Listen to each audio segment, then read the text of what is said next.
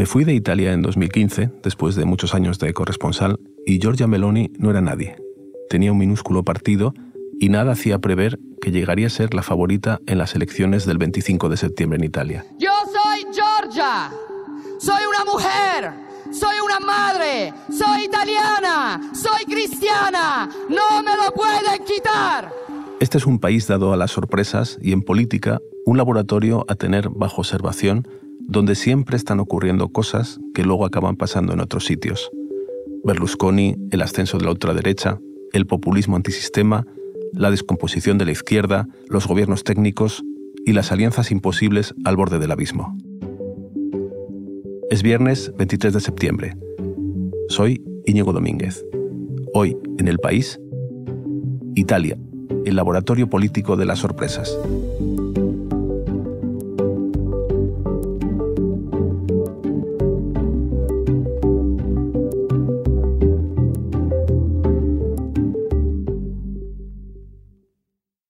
Explorar el pasado, de dónde viene todo lo que estamos viendo, y el presente, cómo se ha gestado en estos últimos años, con dos compañeros del país, Enrique González, que fue corresponsal en Roma en los años de Berlusconi, y Daniel Verdú, que está allí ahora y lleva cinco años, toda la última legislatura. Hola Enrique, ¿cómo estás? Pues eh, razonablemente bien. ¿Qué tal? Pues encantado de hablar contigo, Enrique. Eh, Enrique, Giorgia Meloni eh, no existía cuando tú estabas allí en la época de, Berlusconi, ¿no? ¿Crees que esos años de, Berlusconi prepararon el camino para el ascenso de, la extrema derecha en Italia? Bueno, él, fue el primero que introdujo a la extrema derecha en el, en, su gobierno en el 94, pero era otro tipo de extrema derecha, era una extrema derecha que aspiraba a rehabilitarse. Y la actual, que es una nueva generación de, digamos, de neofascistas, eh, no, no, quiere rehabilitarse ni quiere disimular nada.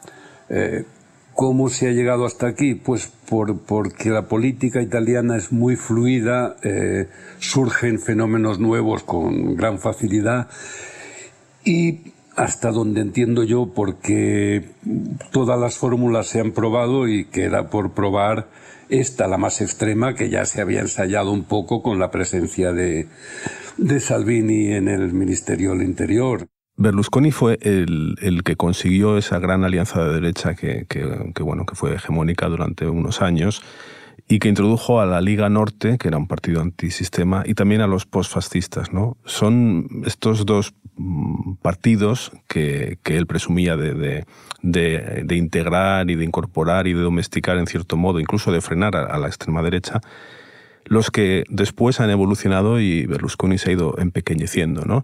Háblame de aquella de derecha de Berlusconi y, y cómo ha ido mutando hasta hoy. Bueno, la diferencia básica es en tamaño. Aquella derecha de Forza Italia de hace 10, 20 años era más poderosa que, la de hoy. Eh, sus aliados han ido jibarizándolo porque mm, puestos a votar derecha, pues el electorado ha optado por, por cada vez más por la derecha pura y dura. Eh, eso no quiere decir que sea una, una fuerza estable, porque la propia liga tiene fracturas internas, una parte eh, dice que, que, lo esencial es reclamar la, autonomía para la Padania y que todo esto de, de, ser un partido de derecha italiana pues no, no les interesa especialmente. Eh, bueno, y, Berlusconi sigue presentándose como el que va a moderar, equilibrar y estabilizar todo eso, pero difícilmente tendrá la fuerza para, para hacerlo. Es decir, que habrá que ver si finalmente gana, como parece, con un cierto margen, esta, esta coalición de derecha cada vez más extrema, eh, cómo va a funcionar y cómo va a asumir eh, Berlusconi un papel eh, poco relevante, algo que no va con su carácter. La diferencia ahora es que, mm, bueno, eh, parece que se ha introducido un mensaje de odio que eso sí que no estaba, ¿no? ¿De dónde sale este odio?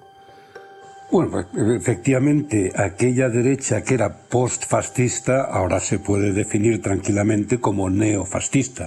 Se ha recuperado la llama tricolor, los viejos símbolos y, lemas de, Mussolini, mm, no les da ninguna vergüenza. ¿Y por qué se, se ha llegado a esto y por qué esta gente ahora tiene atractivo electoral? Eh, bueno, son, son esas eh, cosas casi mágicas del, del populismo. ¿Está, ¿Está Italia sumida en una crisis especial? No, Italia siempre está en crisis y siempre va tirando. Eh, pero es, bueno, es, es, es, la melancolía que, que, se extiende por Europa. No solo en, en Italia está ocurriendo, también en otros países. Lo que ocurre es que en Italia la política es más fluida y los cambios, como decíamos antes, son más rápidos. Mm, tú que estás allí, llevas unos días en Italia, eh, la sensación allí mm, con Meloni es de esta presencia un poco ubicua, de, que viene arrollando, de, que tiene el triunfo clarísimo. Mm, ¿Qué sensaciones tú tienes allí? Pues eh, volvemos a esa sensación de, malestar difuso, de, problema con la, inmigración. Eh, y, al final, bueno, una, una, sensación bastante íntima, porque hay que escarbar para encontrarla, de decadencia, eh, que que realmente no es tal. Eh, es, decadencia si se compara con eh, la, prosperidad de, los años 60 y con la euforia de, los primeros años de la globalización, cuando el dinero era, era fácil. Pero creo que ha ocurrido todo de forma un poco natural y ni la propia Meloni podría explicarlo. Simplemente pues se ha encontrado ahí. De pronto es la última alternativa que queda por probar. Y ante, ante la posibilidad de estrenar algo nuevo, el italiano lo estrena. Eh, esta anomalía que vive Italia desde 2008, que fue cuando el último primer ministro había sido elegido eh, en las urnas, que fue Berlusconi precisamente. Luego han seguido durante todos estos años jefes de gobierno que salían de la chistera del Parlamento, que incluso tres ni estaban en el Parlamento, ¿no? Renzi, Conte, Monti, Draghi. ¿Me puedes explicar si tú crees, si toda esta anomalía permanente ha favorecido el populismo, ¿no? Es, la, la propia eh, maleabilidad e indefinición de las fuerzas políticas la que, ha llevado a esta situación. Es decir, esta falta de estabilidad eh, ideológica y política del Parlamento eh, ha llevado a las soluciones técnicas. Y las soluciones técnicas se agotan. Es decir, votes lo que votes, va a haber un señor que no has elegido, que, que es el presidente del Consejo de Ministros. Eh, eso ha, cansado un poco. Eh, igual que la, sensación de depender completamente de Bruselas para, para muchas cosas. Esa sensación de que votes lo que votes, no va a pasar nada. Bueno, pues esta vez posiblemente sí pasará. Esta vez eh, el presidente del Consejo o la presidenta del, del Consejo de Ministros será alguien elegido y casi será una novedad por primera vez en 14, 15 años. Enrique, ¿y la izquierda? Porque hasta ahora hemos hablado solo de una parte del, tablero, ¿no? Lo que ha pasado es que ha ido, mm, digamos, cuajando en torno al Partido Democrático y el Partido Democrático es el partido eh, de Bruselas. Pero realmente no se les conoce en los últimos años ni una sola propuesta de izquierdas. Entonces, eh, hacen una propuesta muy desdibujada, muy desvaída, de seguir más o menos como, como se ha seguido en las últimas eh, décadas y no es muy, muy atractiva. Realmente sus, propuestas no calan entre la gente porque es más o menos lo de siempre.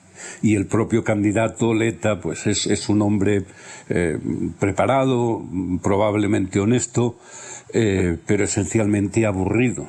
La cara en los carteles electorales es la, es la cara de un hombre eh, que va a perder y, el, y el, el lema que simplemente Shelley elige parece querer decir de forma indirecta elige a cualquier otro.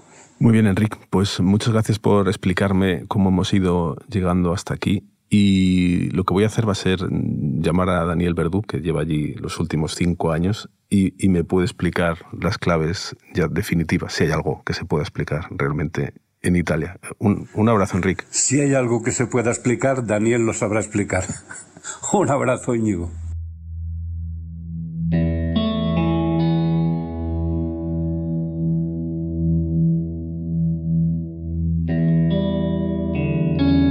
Hola Dani, ¿cómo estás? Hola Íñigo, muy bien. Tú llevas en, Italia ya casi seis años, desde 2017, y creo que has visto como cuatro gobiernos, ¿no? El final del de Gentiloni y luego tras las elecciones con T1, con T2, Draghi.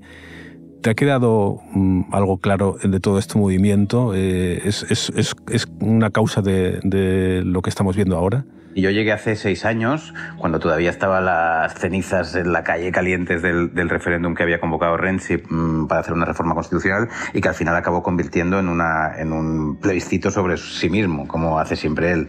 Eh, aquello terminó mal, como terminan todas estas cosas en Italia, y tuvo que dimitir de ahí. Pues pasaron, como dices tú, Gentiloni, dos gobiernos de Conte, Draghi, pero sobre todo fue, yo creo que el referéndum, la puerta por la que se coló todo aquel huracán populista eh, que en 2008 terminó en 2018 terminó con la, con la victoria abrumadora del Movimiento Cinco Estrellas, ¿no? un partido mm, de laboratorio total antisistema que habían creado el cómico Beppe Grillo y, aquel mm, experto en comunicación digital que era Jean Roberto Casalecho y que ha marcado de alguna forma toda la legislatura. Dani, has dicho que, que, desde 2017 se abrieron la puerta a todos los populismos, ¿no? Tú has visto el ascenso, por ejemplo, de Giorgia Meloni, ¿no? Cuando yo me fui en 2015 era un partido del 1, algo y ahora le dan como primer partido en torno a un 24%, ¿no? ¿Cómo ha sido posible esto? Era una política que ya había sido ministra de, Juventud con, con, Berlusconi, que había trabajado desde abajo, muy fuerte, con una, en fin, una, una mujer que se había abierto paso en un partido mm, abiertamente fascistoide como era el MSI en sus juventudes, siendo una mujer, con lo cual, eh, digamos que ha conseguido tener la piel bastante dura en muchos aspectos. Con lo cual los italianos ya la tenían bastante en el radar. Ella ha hecho una campaña, ha hecho un trabajo bastante coherente dentro de su órbita ideológica, digamos, durante todo este tiempo y sobre todo, yo creo que un poco la cumbre de este, de este camino fue la decisión de no entrar en el gobierno de Draghi hace un año y medio ella fue lista, digamos, o irresponsable, depende a quién se lo preguntes, y decidió quedarse fuera. Ese desgaste lo ha sufrido, el desgaste de gobierno, eh, lo ha sufrido muchísimo Matteo Salvini. Y todo lo que ha perdido Salvini, que las últimas elecciones europeas hace, si no me equivoco, tres años sacó un 33% de votos, lo ha ganado ella. Eh, digamos que no es eh, magia, no son votos que vienen de un sitio oculto del abstencionismo de la izquierda. Puede que haya rascado algo. Generalmente toda su subida se debe a la caída de Salvini. Dani, si entras en la web de, Hermanos de Italia, el partido de Meloni, el lema es Defendamos Italia. ¿Pero de qué? Eh, eh, ella juega mucho a, sentirse en peligro, bajo amenaza y a, identificar enemigos, ¿no? ¿Cuál, ¿Cuál es su ideología básica? Bueno, es una, ideología de, ultraderecha, pero de ultraderecha social. Ellos eh, insisten mucho en eso, ¿no? No es una ideología liberal. En lo económico, en fin, tiene algunas recetas que se podrían parecer más a los socialistas que a los liberales en ese sentido, desde el punto de vista económico. Luego, cuando ella habla de defender Italia, fundamentalmente habla de defenderla de los inmigrantes, por un lado, y de lo que ella llama los lobbies financieros internacionales. ¿Qué quiere decir? Bueno, ella cree en esa idea de la Europa de las patrias, de las naciones, en la que sí, sirve una Europa, pero siempre con un derecho a veto eh, fuerte y con una capacidad de decisión interna, eh, en fin, que, no coarte ningún tipo de, de, ventaja que pueda tener el país a la hora de, pedir lo que le conviene en cada momento. ¿no? Es una ideología muy conservadora también en los derechos sociales y eso es el, el, principal problema que yo creo que afrontará Italia después de las elecciones si ella es primera ministra. Ella está contra los bienes de alquiler, contra lo que también defiende como los lobbies LGTBI, que la verdad es que nunca acabas de entender a qué se refiere con esos lobbies, porque luego ella, el partido, obviamente, como no puede ser de otra forma, dice que no tiene nada en contra de los homosexuales, pero, pero evidentemente mm, eh, no hay nada en su programa que permita pensar que, que, habrá una especial protección o que no habrá, digamos, una vulneración de los, de los derechos. Dani, también una de sus cruzadas en, las regiones donde están gobernando, que creo que son dos, es, es el aborto, ¿no? ¿Qué políticas están llevando a cabo? Bueno, pues es una cruzada mm, soterrada, digamos, porque ella eh, públicamente se ha esforzado mucho en decir que no va a tocar la ley del 78, que eso no está entre sus planes, que la última palabra siempre es de la mujer, pero siempre con la coletilla de, pero um, aumentaremos las políticas de prevención. ¿Qué quiere decir eso? Pues bueno, obstáculos, eh, una, una, semana obligatoria para pensar en la decisión que tienes que tomar, eh, derivarte a un consultorio o a, un otro, o a otro que te queda fuera de la región o lejos. En fin, son, son trabas las que bueno, van pasando los días y, la mujer pues eh, cada vez le resulta más difícil por estrés, por, por, por el, pues, en fin, la, relación eh, eh, sentimental emocional que desarrolla con, con, con, la gestación que está teniendo. Ellos gobiernan en dos regiones en Italia, en las Marcas y en, Abruzzo. Entonces, las Marcas es un poco el paradigma de todo esto. Si ella, eh, Meloni y Hermanos de Italia considera que eso es un laboratorio y, lo podemos aplicar al tema del aborto y los derechos sociales, desde luego no, espera nada bueno a Italia.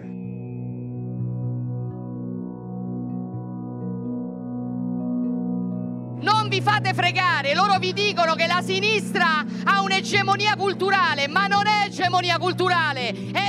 Dani, tú siguiendo a Meloni, has estado en algunos de sus mítines, allí qué, qué has visto, qué gente va, cuál es el perfil de, de, de, su votante, qué es lo que piensan, ¿Qué, qué, qué has escuchado hablando con ellos un perfil como el de Vox. Hay incluso una cierta clase obrera, eh, pensionistas, eh, y gente enfadada, eh, que cuando ella sube el tono y carga el mitin de emotividad, eh, la siguen, la siguen, aplauden y, digamos, y se ve que esa rabia se, se, canaliza a través un poco de, de, las mm, respuestas, un poco las recetas que ella va intentando dar, que si las escuchas son muy básicas, la verdad. No, no, no, no, hay, no, hay, no hay ningún tipo de elaboración, digamos, política ni intelectual, pero bueno, supongo que ya también eso forma parte de lo que son los mítines, ¿no? Dani, también has estado estos días en, Pontida, que es el lugar mítico, legendario, donde la Liga Norte se reúne eh, desde su fundación. ¿no? Eh, la, Liga Norte es el otro alma populista de esta coalición de derecha, pero mm, ha tenido también una transformación muy curiosa, ¿no? de ser un partido independentista del norte a ser un partido populista de, extrema derecha en, en, toda Italia. ¿no?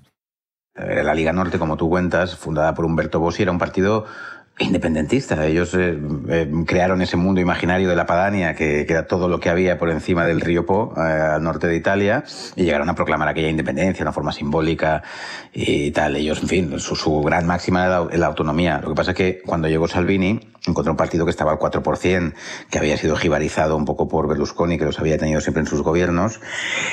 Y, Salvini, que es un experto en cabalgar el malestar, digamos, y en detectar un poco las cosas, la rabia que hay en la sociedad, vio que en ese momento pues podía alinearse con una serie de grupos ultras que había en Europa, que eran Marine Le Pen, eh, Bilders, Alternativas para Alemania, y convirtió la Liga Norte en un artefacto electoral nacional, le quitó el apellido y, funcionó. Cabalgó muy bien el tema de las redes sociales hasta llegar al 33% de los votos en las elecciones europeas, como decíamos antes. Las cosas duran lo que duran y Salvini tampoco tiene una línea de coherencia muy grande, entonces eh, se ha desinflado muchísimo le ha desgastado la, entrada en el gobierno de, Draghi. Entonces, eh, es probable que si estas elecciones no le van bien, como todo apunta, eh, salgan los cuchillos y se le busque, se le busque reemplazo. Oye, Dani, ¿cómo se llevan entre ellos eh, Giorgia Meloni y, Salvini? Bueno, aparentemente bien, guardan las formas, pero se llevan mal. No, no piensa, como te contaba ahora, que vienen de tradiciones muy distintas. Tú recuerda que Salvini, en estos mítines de los que hablábamos en Pontida, cantaba aquello de Roma ladrona. Meloni es Roma, es una romana de pura cepa del barrio de Garbatella, es su partido es del centro sur, es todo lo que detestaba la Liga Norte en aquella época y aunque Salvini ahora lo camufle con este experimento nacional, mm, vienen de una tradición diametralmente opuesta. Además no se caen bien, eh, ella es una política de raza muy curranta, eh, con una coherencia te gustará o no, pero bastante sólida, y Salvini es todo lo contrario. Ella no le respeta, claramente ve que, bueno, que ha tenido que, ir de la mano porque la ley electoral es la que es, y, si no van juntos, con, incluso con, con Berlusconi, pues no pueden aprovecharla, pero los roces llegarán. De hecho, ya, por ejemplo, a propósito del déficit, ya están discutiendo, eh, y puede haber, ahí puede haber eh, problemas. De hecho, esa es la única esperanza real que te cuentan off the record Leta y, el Partido Democrático, que se peleen. Sí, en Italia hay que esperarse cualquier sorpresa. Pero, por ejemplo, también podemos esperarnos alguna sorpresa, alguna anomalía de las relaciones que tienen, sobre todo Salvini con, Putin, ¿no? En principio, ahora mismo no se espera que haya, que haya un problema de ese tipo. Meloni, ese apartado lo ha blindado bastante bien. Ella, de hecho, en la reunión que tuvieron programática con los tres partidos, eh, cada partido mandaba dos emisarios y ella a uno de los suyos, al más eh, cercano, le dijo, bueno, tú te vas ahí a la reunión de los programas y antes de sentarte les dices que eh, en, el, en el preámbulo tenemos que poner que estamos con Ucrania, con la OTAN y que consideramos que Rusia es el país agresor.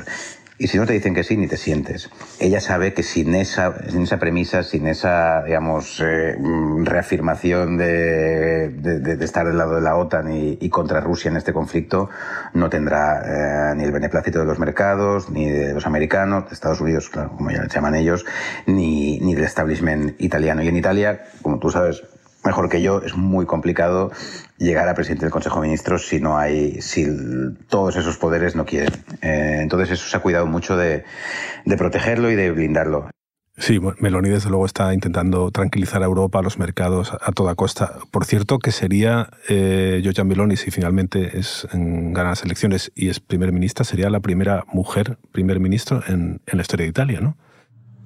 Sí, sí, sí, sí. Sería la primera mujer y, eso lo está explotando. De hecho, eh, en su partido muchos eh, en los mítines ya dicen, bueno, si no es, si no va a ser ella, será una cuestión de machismo. Que claro, eh, te puedes imaginar. Luego el discurso que tiene ella, el otro día se lo recordaba Leta respecto a la familia tradicional. Es un discurso en fin, que a veces destila un aire, un aroma patriarcal, pero claro, es muy complicado hacerle esa crítica cuando está a punto de convertirse en la primera mujer presidenta del Consejo de Ministros, con lo cual ahí tiene una, tiene, tiene una gran baza, por supuesto, y desde luego la izquierda también tiene que tomar nota de lo que pueda pasar, porque eh, que sea la ultraderecha la que consigue romper ese techo, pues bueno, siempre será de alguna manera, no sé si un deshonor o, o una torpeza, pero desde luego una mancha en, el, en, en la historia de la izquierda italiana. Sí, Italia siempre tan original. Bueno, Dani, pues oye, un placer hablar contigo y un abrazo. Un abrazo, Íñigo.